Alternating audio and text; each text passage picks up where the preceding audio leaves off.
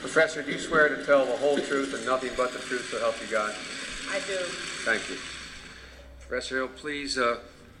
make whatever statement you would wish to make to the committee.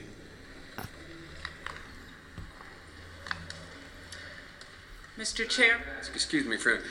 I instruct the officers, do not let anyone in or out of that door while Professor Hill is making her statement.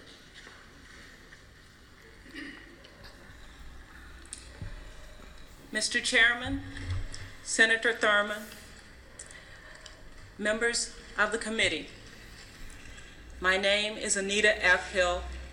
and I am a professor of law at the University of Oklahoma.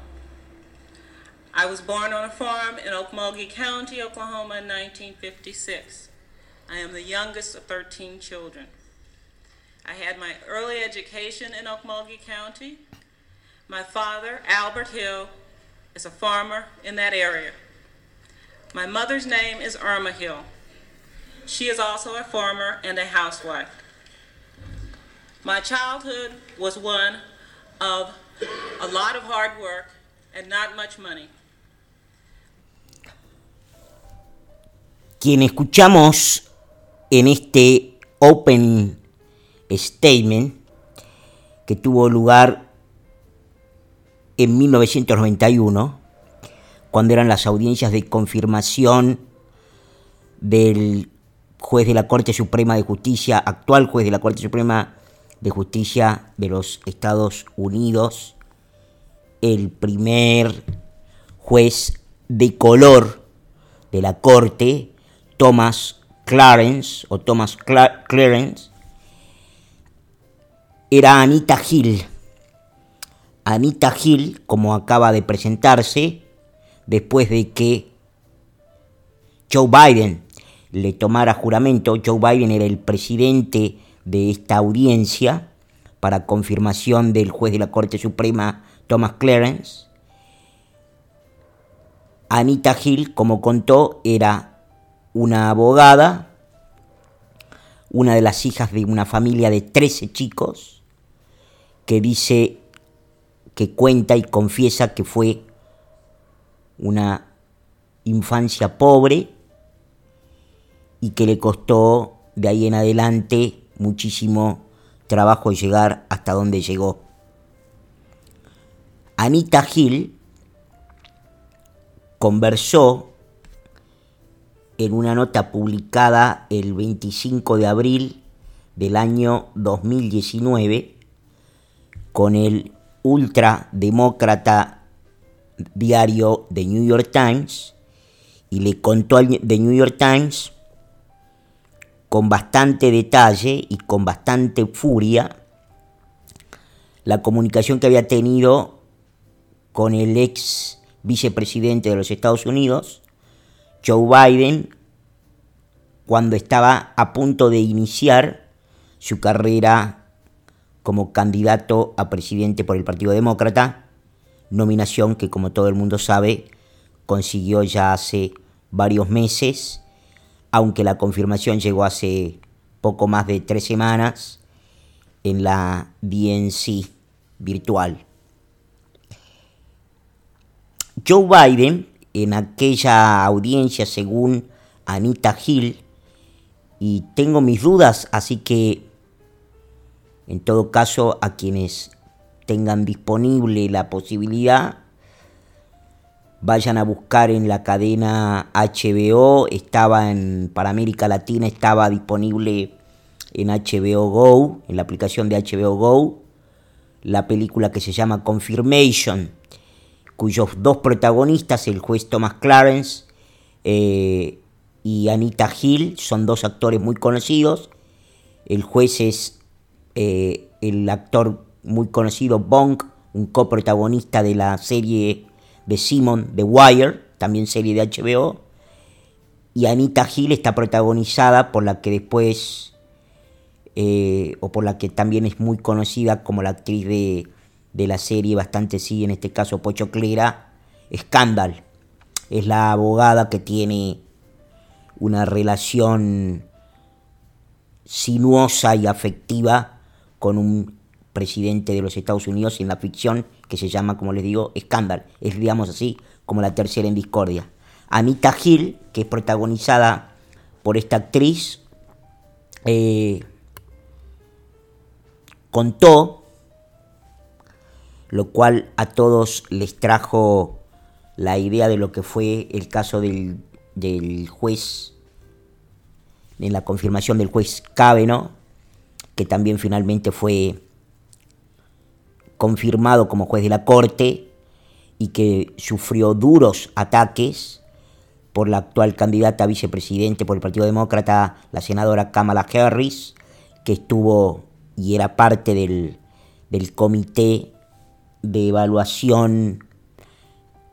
para, para la confirmación del juez, que fue uno de los dos jueces que ha puesto en sus primeros cuatro años al frente de la Corte Suprema de Justicia el presidente Donald Trump. Kamala, eh, Anita Hill se presentó en un contexto bien distinto que el actual, estamos hablando de hace casi 30 años, 29 años, en 1991, está bastante bien contado en la película que se llama Confirmation. No recuerdo ahora, yo la vi hace unos años, no recuerdo quién actúa de Joe Biden, quién hace de Joe Biden, pero Joe Biden, como les acabo de decir, fue presidente de esa comisión. fue una persona que tuvo mucho que ver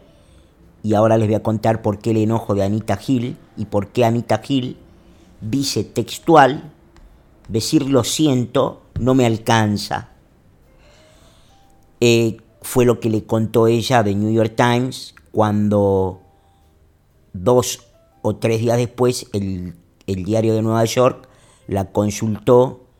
tras que la campaña de Joe Biden le contó, al, le contó a todo el mundo, al público, hizo, digamos así, emitió un comunicado según el cual el actual candidato del Partido Demócrata, Joe Biden, se había comunicado con Anita Hill, presuntamente víctima de acoso sexual del actual juez de la Corte Suprema, y le había pedido disculpas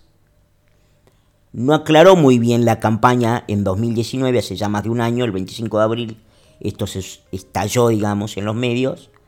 No aclaró muy bien por qué le pidió disculpas, pero uno entiende que se arrepintió por no haber hecho lo que Anita Gil dice que no hizo, que fue básicamente, Anita Gil dice que fue inepto y que tuvo malicia, ¿sí? Las dos cosas. Eh, porque decidió clausurar, que fue exactamente el proceso inverso que tuvo el, que pasar el, el juez Cáveno y que lo pasó con muchísima holgura porque ciertamente en lo que aparece muy evidente que fue en el caso del juez Cáveno fue que no había testigos verdaderos y que era muy bien un caso muy armado con una sola idea, con una sola intención, que era bloquearle el, el juez de la Corte Suprema que estaba poniendo en, digamos, estaba sometiendo a la candidatura el presidente de los Estados Unidos por la sencilla razón de que obviamente el Partido Demócrata, que no es de ahora, viene cooptado desde hace ya un tiempo por fuerzas más bien progresistas y bien de izquierda, muy de izquierda, entiende que las dos, las dos eh, propuestas de jueces para la Corte Suprema del presidente Trump, pero sobre todo la del juez Kavanaugh, es una, digamos así, como una propuesta excesivamente constitucionalista. Les recuerdo a todos que hay un libro muy interesante que se llama, ah, si mal no recuerdo, creo que se llama Constitutional in Chief, eh, que habla de que cuya tesis es de que el presidente Trump es el mejor defensor de la Constitución que tiene la presidencia o la Casa Blanca en mucho tiempo y que por supuesto es sobre todo una posición constitucionalista frente a lo que significa o lo que está poniendo por delante o en la oferta electoral el Partido Demócrata. Biden se disculpó con Anita Hill entonces, y Anita Hill no aceptó esas disculpas. Esto fue todo parte de un conventillo del Partido Demócrata. La señora Hill, la abogada Hill, dijo que el, el candidato ahora, candidato demócrata Joe Biden, no era suficiente con pedir disculpas porque tenía que reconocer lo que había hecho abiertamente y tenía que pedir, eh, no solo pedir disculpas, sino hacerse responsable de lo que había hecho. En palabras de, o en la, en la mentalidad de Anita Hill, lo que estaba poniendo, y de hecho por eso se presentó ante la comisión del Senado de confirmación del juez Thomas Clarence, fue que Thomas Clarence no podía ser designado juez de la Corte Suprema de Justicia en tanto y en cuanto era un abusador y un acosador. La cantidad de detalles que ella cuenta están muy bien descritos además en la película. Está en YouTube el opening statement que yo acabo de ponerles el primer minutito en donde le toma juramento Joe Biden, me parece un material histórico de relevancia y pertinente, pero además ella cuenta, digamos, cómo el, supuestamente el juez la va acosando,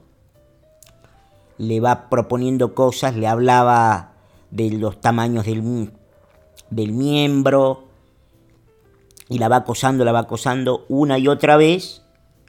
y Anita Hill se presenta para tratar de decir, bueno, soy una mujer, también soy negra, pero este hombre no va. Y lo que hizo el presidente de la comisión de confirmación, gobernaba el presidente George Bush padre, fue decir, señora, ¿sabe qué? Lo suyo no es verosímil. Había más testigos, es lo que denunció en su momento y lo que volvió a denunciar hasta el año pasado Anita Hill que tenían testimonio para dar, porque lo que Anita Hill trató de comentar era que había un patrón de conducta de parte del juez Thomas Clarence, y ella básicamente lo que cuenta dice que no es algo que le había solamente pasado a ella porque habían descubierto que le había pasado a otros. Sin embargo, Joe Biden, ella dice que es el principal responsable y ciertamente no había más responsable institucional que él porque él era el, el chairman, digamos, de, ese, de ese comité, era el presidente de ese comité de aprobación o desaprobación que juzgó que el, juez Thomas Clarence efectivamente debía y podía, tenía las aptitudes y la competencia necesaria y no tenía nada que lo descalificara para ser efectivamente el primer, el primer juez del negro de la Corte Suprema de los Estados Unidos. Bueno, el, el Anita Hill dice, cuando se comunica el, el VP, el ex vicepresidente, dice, bueno, ¿sabes qué? No es suficiente, es demasiado tarde y seguramente eh, esto tiene que ver con algo que la campaña, y lo cuenta la, nota del New York Times, está tratando de evitar que en el medio de la campaña surgiera este escándalo. Anita Hill le contó además al New York Times que se sintió realmente y fuertemente conmocionada eh, cuando leyó, escuchó, se enteró de las nuevas acusaciones o de las acusaciones posteriores que pesaban y que pesan de hecho sobre Joe Biden. Acusaciones que por supuesto algunos me dijeron, eh, no, ¿cómo? Vos estás diciendo prensa corrupta, no es mucho no es una repetición de lo que dice Trump habitualmente de los medios. Bueno,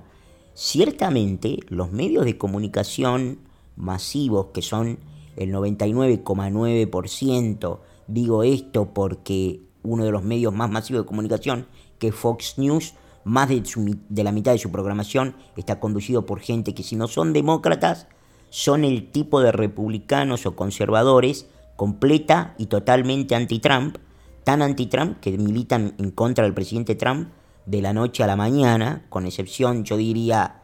de dos, que Hannity y Laura Ingram, el resto es fervientemente anti-Trump,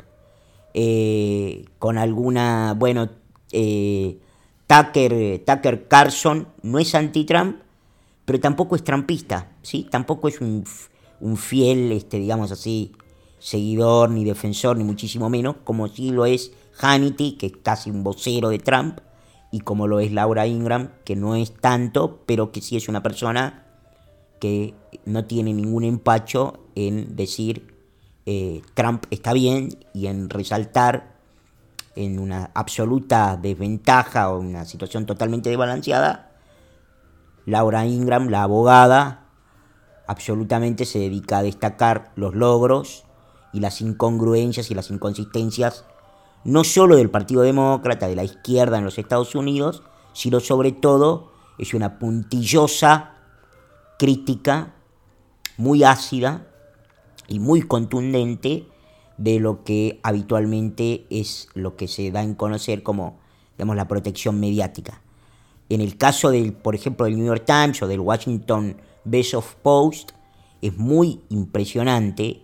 porque cuando salió la, una de las últimas denuncias, la de Tara, conocida como Tara, que era una empleada de de Joe Biden cuando Joe Biden era senador de los Estados Unidos y que cuenta cómo este, por ejemplo, en una de las oportunidades la apretó contra una, una pared y le metió un dedo adentro de su vagina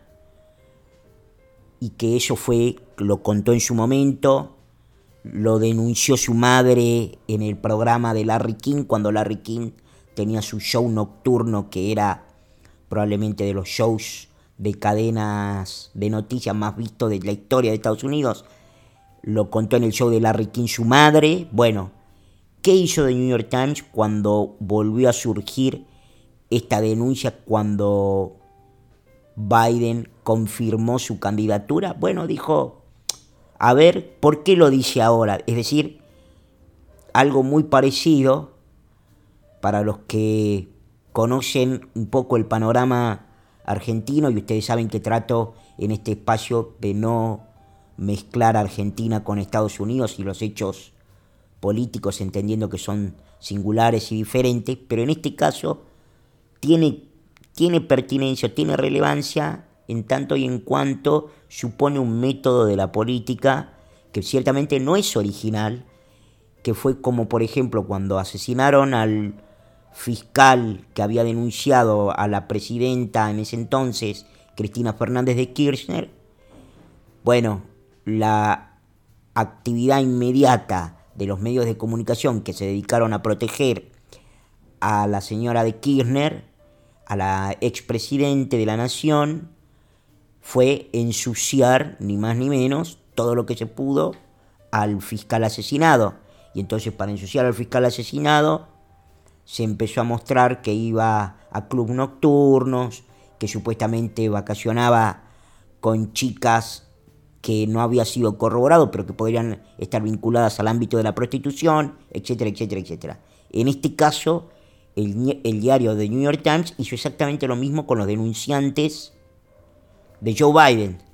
Si nos fijamos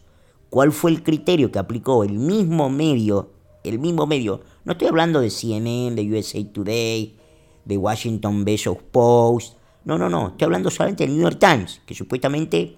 era un diario que hasta hace unos años guardaba algún nivel de reputación, que en términos de política, independientemente de que siempre ha sido un diario demócrata y un diario progresista, más bien de izquierda, propio del diario más importante de una de las ciudades más de izquierda de los Estados Unidos, como es el caso de Nueva York, o por lo menos de lo que se convirtió en los, últimos años. Bueno, eh, el tratamiento cuando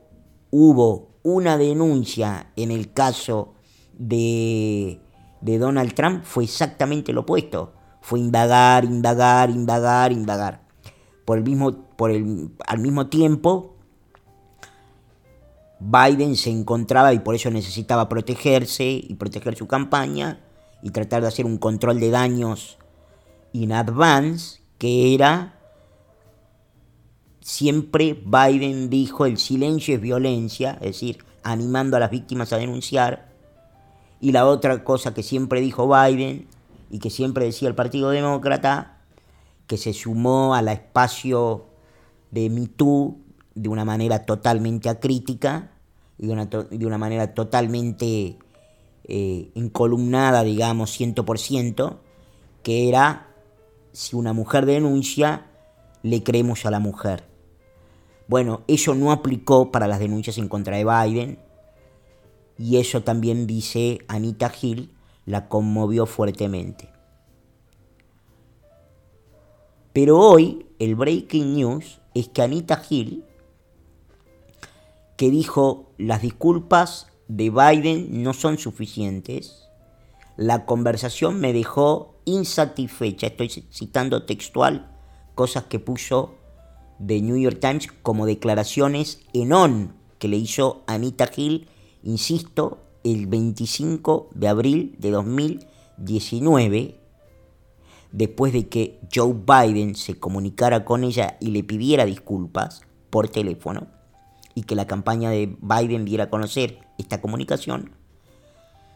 Anita Hill, que dijo que fue malicioso, que fue incompetente, que fue directamente responsable por no permitir mayor cantidad de declaraciones y por no seguir en adelante, no seguir adelante con la investigación que hacía inevitable la descalificación del juez Thomas Clarence para ser juez de la Corte Suprema, cosa que Biden no hizo. Hoy dijo, o mejor dicho, hoy se conoció, porque lo dijo durante el fin de semana, pero no tuvo mucha repercusión, Anita Hill llamó a votar por Biden. Y dijo, despite, es decir, a pesar de sus errores, creo que Biden debería ser electo presidente en noviembre como el nuevo presidente de los Estados Unidos. ¿Qué es lo que me merece esto o lo que pienso yo que podría uno pensar como reflexión final? Tal vez no una, sino dos cosas. La primera es que queda por, por responderse la pregunta de qué le ofreció o cuánto le ofreció en términos de protagonismo en una eventual nueva administración en la Casa Blanca, que llegaría el 20 de enero del 2021, en el caso de que fuera electo Joe Biden. Ella dijo a la cadena CNN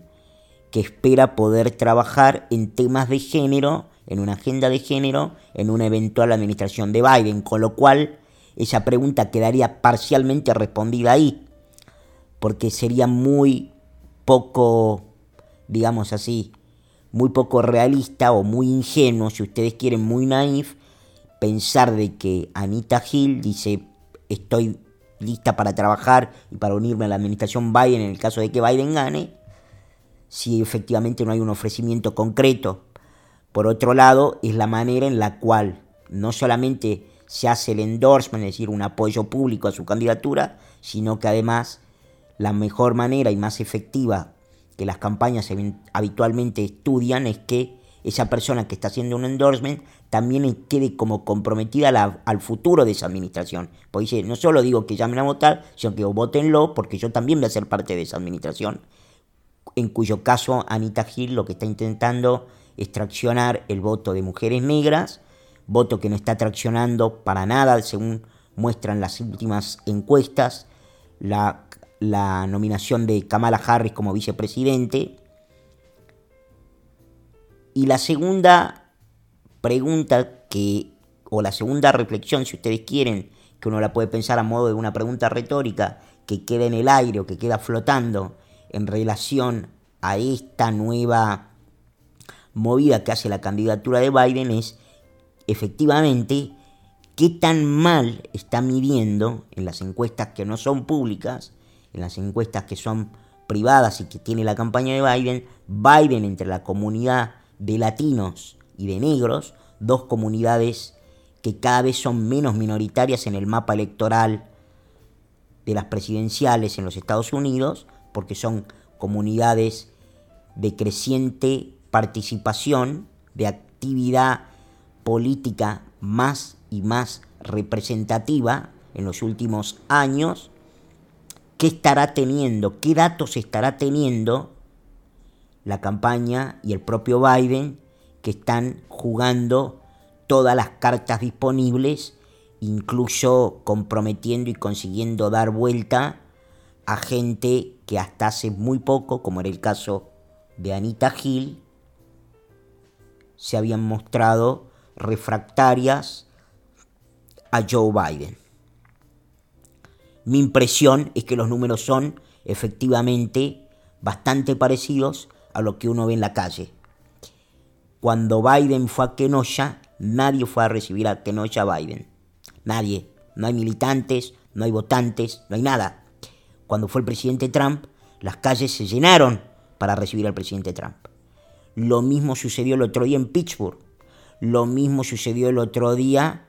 en Pensilvania, en, otro, en otra ciudad de Pensilvania, cuando primero fue Biden y después fue el presidente Donald Trump. Y me animo a decir, en un estado que está en juego, lo mismo ha sucedido recientemente también en el estado de New Hampshire, en donde cuando fue el presidente Donald Trump se llena de gente y no parecen estar presentes dando vuelta o muy fervorosos o muy intensos los votantes eventuales de Joe Biden. Es decir, tenemos un cúmulo de encuestas